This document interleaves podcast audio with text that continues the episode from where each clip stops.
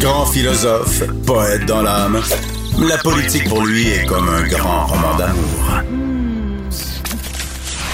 Vous écoutez Antoine Robitaille. Là-haut sur la colline. Ce segment politique vous est offert par Article 79 Surveillance parlementaire. Pour être les premiers informés de ce qui se passe sur la colline, faites confiance à Article 79. Résumé des périodes de questions, suivi des projets de loi, décrets, nominations et tous les travaux parlementaires. Voyez les forfaits et abonnez-vous sur article79.com. C'est l'heure des bulletineuses de la colline avec Sophie Villeneuve et Yasmine Abdel-Fadel. Bonjour Sophie. Bonjour Antoine. Bonjour Yasmine. Bonjour Antoine, bonjour Sophie. Alors, on dit bulletineuse puisque tous les vendredis, nous remplissons avec elle euh, le bulletin de nos élèves de la colline. On remet des bonnets d'âne et des méritas. Sophie et Yasmine, ce sont deux ex des arcanes politiques. Sophie est maintenant présidente de Article 79, un service de surveillance parlementaire, et Yasmine est directrice des communications d'une firme de services conseil. Commençons par Yasmine, qui remet un bonnet d'âne, mauvaise stratégie. À tout le moins, c'est la stratégie la plus incompréhensible de la semaine. Alors, Ah oui? je m'explique. Oui. Euh, L'opposition officielle, ayant euh, à sa tête Dominique Anglade, ont posé énormément de questions euh, cette semaine euh, à propos d'une éventuelle enquête publique portant sur la pandémie. Oui. Euh, je pense pas que que, que c'est euh, pas légitime. Je pense pas que c'est pas pertinent. Je pense plutôt que c'est mal choisi comme stratégie pour la période de questions.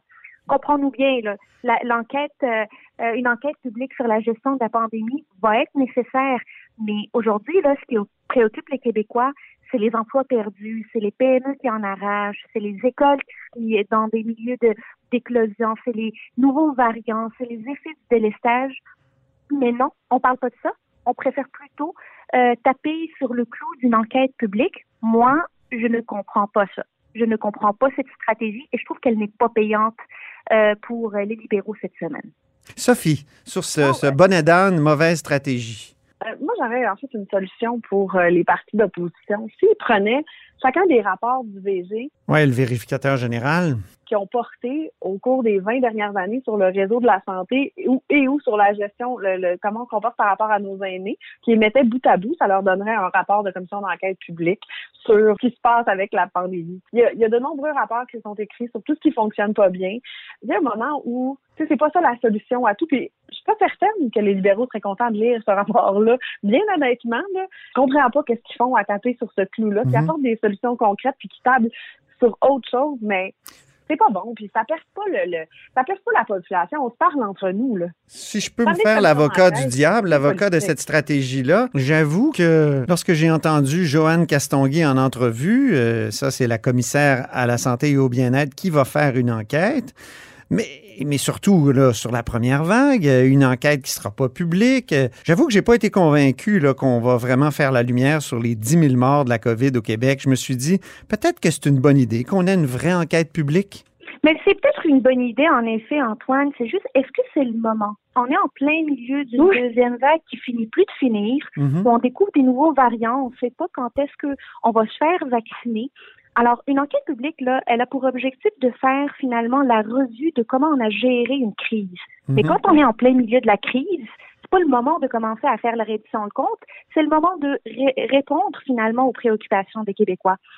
L'opposition là cherche à avoir quelqu'un d'autre, que ce soit une enquête publique, pour dire que le gouvernement a mal fait. Mais plutôt que d'attendre d'avoir une enquête publique, faites-nous la démonstration avec A plus B égale C que le gouvernement prend les mauvaises décisions. N'attendez pas une enquête pour le faire. Exact. Autre Exactement. sujet qui a été abordé par Catherine Fournier maintenant, euh, le sujet de la surenchère pour l'achat de maisons. Est-ce qu'on lui donne un bonnet d'âne ou un méritas, euh, Sophie? Moi, je lui donne un méritage parce que je pense que c'est un sujet qui touche la préoccupation des gens. Je peux comprendre que dans ce contexte-là, dans le contexte de la bon, un, Catherine Fournier se lève pas souvent pour poser des questions en chambre, c'est une chose. C'est une députée temps, indépendante de C'est une Marie-Victorin. ouais. députée indépendante qui a été élue sous la bannière du Parti québécois, qui est devenue indépendante en 2017. Donc, Catherine Fournier euh, ne se lève pas très souvent en chambre pour poser des questions, mais je trouve que d'arriver avec une question comme ça qui touche réellement le quotidien des gens, pour moi, même si c'est champ gauche, c'est pertinent. Un, ça a le mérite d'avoir un effet de surprise. D'après moi, personne ne l'a vu venir. Mhm. Euh, deux, ça traite d'une problématique qui a des impacts réels sur la vie des familles. Mm-hmm. Yasmine, Je là-dessus? suis d'accord sur le fond, mais euh, en termes de stratégie parlementaire de la période des questions, euh, je vois pas comment euh, ça peut euh, venir renforcer la présence de Catherine Fournier dans la Chambre. Elle qui a une question par euh, je ne sais combien de semaines, ben, c'est peut-être l'opportunité de pouvoir s'inscrire dans l'actualité, de pouvoir euh, avoir une certaine visibilité dans le cycle médiatique. Pour moi, euh, ce n'est Mhm. pas une stratégie payante de la part de Catherine Fournier. Ben, on Yasmine, en parle. oui. Déjà, déjà, on en parle. Donc, Ouais. que ça nous a marqué en quelque sorte. Yasmine, un méritas empathie maintenant à quelqu'un de qui on dit souvent qu'il n'a pas d'empathie. Simon Jolin Barrette gagne Mmh. clairement le méritage de l'empathie cette semaine. J'ai trouvé que euh, la version février 2021 de, du leader du gouvernement là, est pas mal différente de euh, la version de, qui- auquel il nous a habitués. On est très loin du robot que décrivait François Legault euh, en décembre 2019. Il était très proche. Et Mais rappelle-nous très rappelle-nous dans quel contexte il a fait preuve d'empathie. ben oui. Deux, deux dossiers particuliers, c'est les euh, victimes d'agressions sexuelles qui se sont prononcées euh, euh, dans le cadre de la réforme de l'ISAC. Bien que, que ce n'est pas la réponse que les victimes souhaitaient entendre, sa réponse en chambre était empreinte d'empathie, puis on voyait que c'était sincère. Mais dans l'autre dossier, c'est celui de euh, malheureusement la, la, la, mort euh, de, de la, la jeune fille Myriam Boundawi. Euh, on- sentait là, que ça venait du cœur, que c'est pas Mhm. quelque chose qu'on veut au Québec. On ne Mhm. veut pas que nos jeunes tombent sous les balles. Puis il le disait, j'avais pas l'impression qu'il répondait à l'opposition. Je pensais, j'avais l'impression qu'il faisait une déclaration personnelle qui venait de ses tripes. Hmm, Sinon, Jolin Barrette, février 2021, on veut voir ça plus souvent. Parfait. Méritas, bon ministre. Euh, maintenant, c'est Sophie qui va le remettre. Ah oui, Mathieu Lacombe. Mathieu Ministre de la Famille. pro- Ministre de la Famille, euh, père de deux enfants. On l'a vu, par exemple, dans la série euh, Nos élus au, à l'automne dernier. Un gars qui me semble assez terre à terre, mais surtout un ministre qui arrive avec des solutions quand des problématiques lui sont euh, soumises. Donc, quand il arrive puis il y a un problème, euh, tout de suite, il se met en mode solution. Il cherche des façons de faire pour améliorer les choses. C'est pas un ministère qui est facile, le ministère de la Famille, mais il y a vraiment une grande capacité d'a- d'agir, une capacité de réagir aussi. Donc, euh, bon ministre, à l'aise, bon communicateur aussi. Quand il se lève à la période des questions, il sait où il s'en va. Donc, euh, méritage, bon ministre, euh, bon communicateur à Mathieu Lacombe. À qui on pourrait remettre un masque avec un sourire, parce qu'il il a, il a Ah, offert oui. maintenant des masques avec des, des fenêtres. Ce qui est Ah, très bon on hein, pour, les, pour, les, pour les poupons puis pour les, les petits qui commençaient à dessiner des adultes Ah. sans bouche. Exact. Moi, j'ai une poulette en garderie, Ouais. CPE. Puis effectivement, là, le fait de ne pas voir le visage de leurs éducateurs, de leurs éducatrices, euh, ça devient lourd pour les enfants après un an. Méritas, question incisive maintenant, c'est Yasmine qui le remet. Mais oui, euh, dans, dans la, la, la longue série de questions portant sur la transparence, Gaétan Barrette a posé des questions euh, qui étaient euh, très pertinentes. Lui qui est critique en matière d'éthique, Mhm. posé des questions notamment à Éric Kerr sur l'octroi de différents euh, contrats qui se sont faits de gré à gré, étant donné les, les, les assouplissements que, euh, que l'état d'urgence euh, octroie au gouvernement d'accorder des contrats de gré à gré Mm. à certains euh, fournisseurs. Donc, un contrat de, de Gravel qui est très intriguant. Euh, la question a été incisive, qui allait euh, directement euh, au point finalement. Mais Kerr, malheureusement, il en a profité euh, pour faire un peu le fanfaron euh, et euh, d'attaquer finalement euh, euh, l'opposition officielle euh, Ouais. sur sa gestion de contrat plutôt que de chercher à répondre à ce manque de transparence. de Éric Kerr a parlé de cybercoma libéral. Mais il n'a jamais Il devrait répondu. faire au- attention. Oui. Sophie, Il devrait faire attention, c'est un boomerang, tout ça. Hein. Je suis pas Oui. convaincue que le- qu'on a vu la fin du bordel informatique. Fait que je pense qu'il devrait être prudent avant de fanfaronner, Ricard. c'est que la, la- problématique avec Éric Kerr, c'est que euh, sa stratégie est toujours euh, de dire que la meilleure défense est l'attaque. Mais non, des fois, la meilleure défense, c'est de répondre aux questions. c'est ça. C'est que euh, pour euh, pour cette fois-ci là, euh, comme les autres fois, euh, je pense que une révision de la stratégie est à revoir. Marguerite Blais, maintenant, la ministre des Aînés depuis assez longtemps. Est-ce qu'on lui remet un bonnet d'âne ou un méritas? On commence par Yasmine. Mais là, je pense qu'on va pas s'entendre, moi puis Sophie. là. C'est bon, Mais, ça. ben, Marguerite Blais là, est, est, est, au gouvernement depuis 2007. Elle l'a été sous les libéraux. Maintenant, elle est avec la CAQ. Mais Marguerite Blais est toujours en train de dénoncer l'incapacité euh, de, de, de, finalement des différents partis politiques de l'écouter.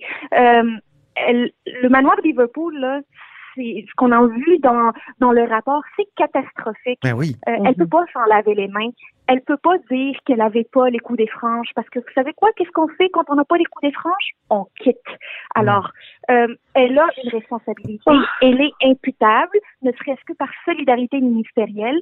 Euh, elle est imputable et elle devrait avoir une réponse plus claire, des actions plus claires et pas juste être euh, sur le mode défensif. Sophie? Moi, je pense que Marguerite Blais est très utile aux différents partis politiques quand vient le temps d'aller séduire une clientèle qui l'aime en campagne électorale. Mais quand vient le temps de s'asseoir autour de la table au Conseil des ministres, à la fois quand elle était chez les libéraux et maintenant, je suis pas convaincue qu'on l'écoute tant que ça. Peut-être que la pandémie aura des effets euh, intéressants pour euh, le message qu'elle essaie de passer depuis qu'elle fait de la politique. Là.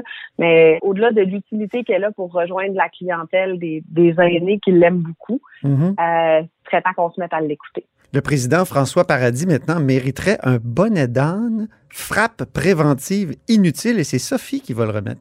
Eh oui, j'ai pas trop compris l'intervention du président François Paradis qui s'est levé sur un terme qui n'apparaît pas au lexique des termes, parce qu'il faut savoir qu'à l'Assemblée nationale, il y a tout un lexique qui apparaît dans le règlement de l'Assemblée de termes qui ne peuvent pas être utilisés. Là. Donc, euh, euh, qu'on pense à, à, des termes qui ont été accolés à des parlementaires. J'ai pour souvenir celui de Girouette qui avait été accolé à Mario Dumont jadis. ou il y en a d'autres aussi là, qui, qui ont été complètement euh, barrés du, du langage qu'on emploie à l'Assemblée nationale. J'adore ce recueil qui commence, si vous le savez, par le mot aigrefin. qui a été... Ah! Oui, aigrefin. Alors, revenons, excusez, c'était une parenthèse. Aucun souci. Donc, c'est vrai, c'est un, un, recueil qui est intéressant à consulter là, pour, euh, pour les adeptes. Et euh, le président s'est levé sur une, une question de Paul Zanetti qui nous a parlé de sabotage dans le dossier du tramway. Et là, François Paradis se lève de manière inopinée et dit euh, le terme sabotage pourrait devenir un terme au lexique. En fait, il a dit il est interdit. Là, c'est Gabriel Nadeau-Dubois qui a dit non, on vient de vérifier, c'est même pas là.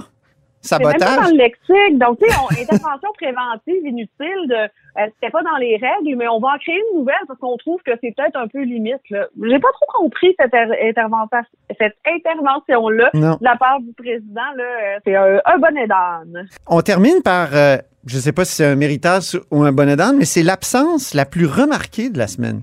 Yasmine. Absolument, l'absence la plus remarquée. En fait, l'absence la plus remarquée ramène aussi au ministre le plus relax de la semaine. Donc, oui. euh, euh Marois Risky, qui n'a pas été euh, de la période de questions. Député libéral de Saint-Laurent, oui et critique en matière d'éducation et de capital national, euh, n'a pas été présente durant toute la période de questions euh, cette semaine, les trois séances de période de questions. Donc, euh, la personne qui a posé la question à propos de l'éducation puis des taux d'échec au secondaire et au primaire, ça a été Hélène David. Je me questionne sérieusement pourquoi Marois Risky n'était pas présente, elle euh, qui d'habitude occupe une bonne partie de la période de questions. Marois Risky, très efficace, parlementaire redoutable, communicatrice ben redoutable.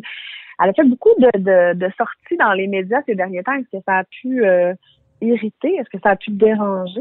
Est-ce que certains ou certaines euh, ont l'impression qu'elle a trop de lumière? En tout cas, c'est la question qu'on peut se poser après cette semaine où elle a été absente et où, comme l'a bien dit Yasmine, Jean-François Roberge était extrêmement relax. Quand on a un bon joueur de centre comme ça, on l'envoie pas euh, au bas. Ben oui, peut-être blessé au haut ou au bas du corps, on ne sait pas. Merci infiniment, Yasmine et Sophie. Toujours agréable de remettre Méritas et Bonnedan avec vous.